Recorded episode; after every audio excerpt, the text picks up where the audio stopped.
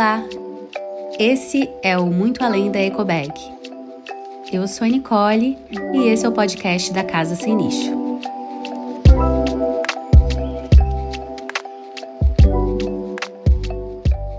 Oiê, tudo bem? Espero que esteja tudo bem por aí. Mais uma vez estou aqui para gravar um episódio bem especial que pode te levar para além da ecobag, porque a ideia dessa temporada é falar de coisas entre aspas básicas que perpassam, que passam na nossa mão todos os dias, que a gente às vezes nem dá muita bola, acha que elas são insignificantes, mas que elas podem ser sim muito significantes considerando que cada casa é muito importante Uh, e a minha casa junto com a sua casa, com a casa do lado, e com as cidades e com os países, enfim, a gente está gerando muitos resíduos.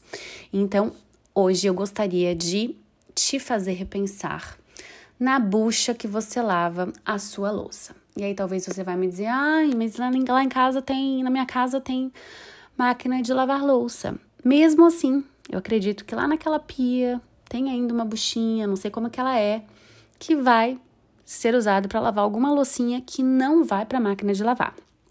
E a pergunta que não quer calar é: que bucha é essa? Qual é o materialzinho que você escolheu para higienizar a sua louça? Louça que é, é suja e lavada diariamente, em praticamente todas as casas, em todas as famílias isso acontece.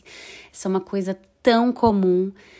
E, em geral, o mais comum aqui no Brasil é o uso é, daquela buchinha tradicional, muito conhecida, verde e amarela, sabe? Que tem uma parte mais macia, outra parte mais abrasiva e que é feita de plástico. Sim, ela é feita de plástico, ela não é reciclada no Brasil e não bastando que ela é feita de plástico, ela elimina plástico durante todo o seu uso. Então, para para pensar que você lava louça às vezes mais de uma vez por dia e a cada lavada de louça vai microplástico esgoto abaixo, considerando que o tratamento de esgoto do Brasil não é dos melhores e que, enfim, muito desses micro-organismos acabam voltando para nossa água, vale a pena repensar na bucha que você usa.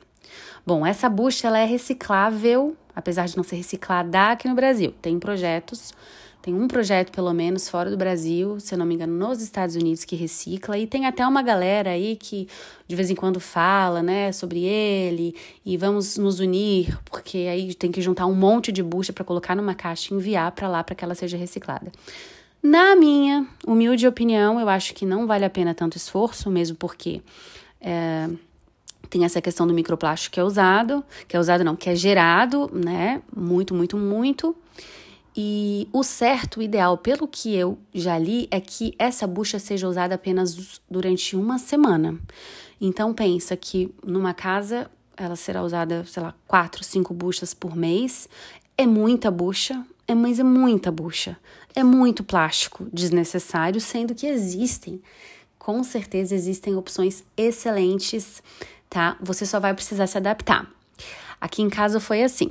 Uh, e aí, essa é uma dica preciosíssima, caso você esteja disposto a não usar mais essa bucha tradicional.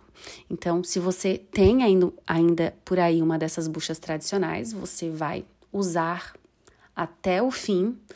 E talvez você tenha mais de uma, né? Tem algumas novas, porque normalmente era assim, pelo menos que eu fazia lá atrás. Eu comprava várias, né? Então, depois que todas elas terminaram, aí eu tive que encaminhar para aterro sanitário, porque elas não vão ser recicladas.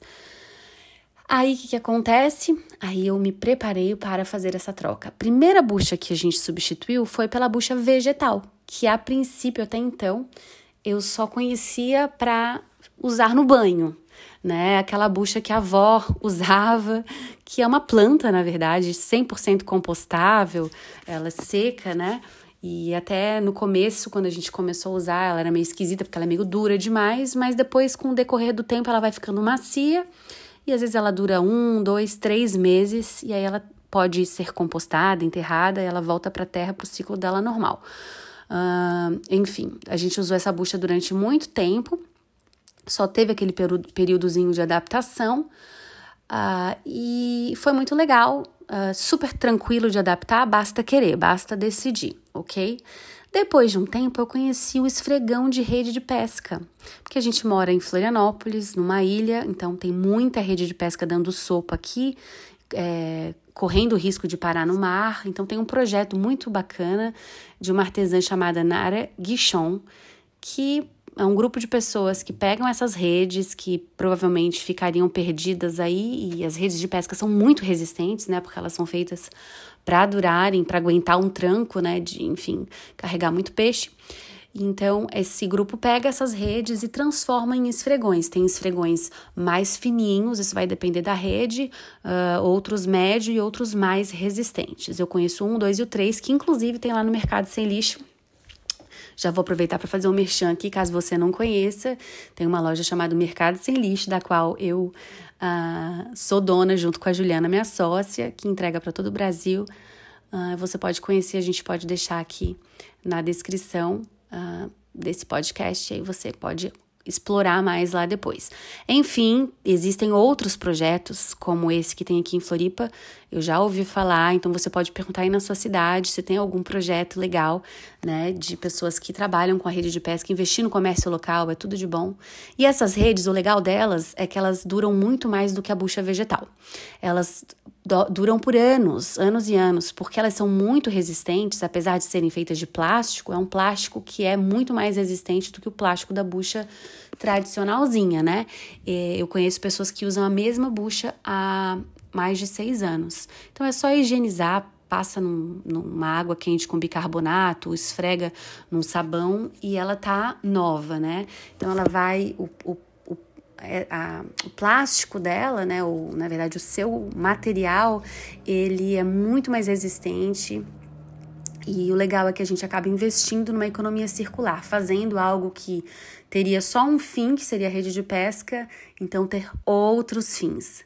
No caso aqui de Floripa, você pode devolver essas buchas para gente lá no Mercado Sem Lixo, que a Nara Guichon, por ser uma artesã, vai dar um outro fim para elas. Ela faz muitas artes, ela, enfim, é uma artista premiada aí no mundo e ela vai dar um fim legal para essa essa bucha, essa bucha que já foi uma rede que vai voltar, quem sabe, a fazer arte de novo, ou fazer uma outra arte, né?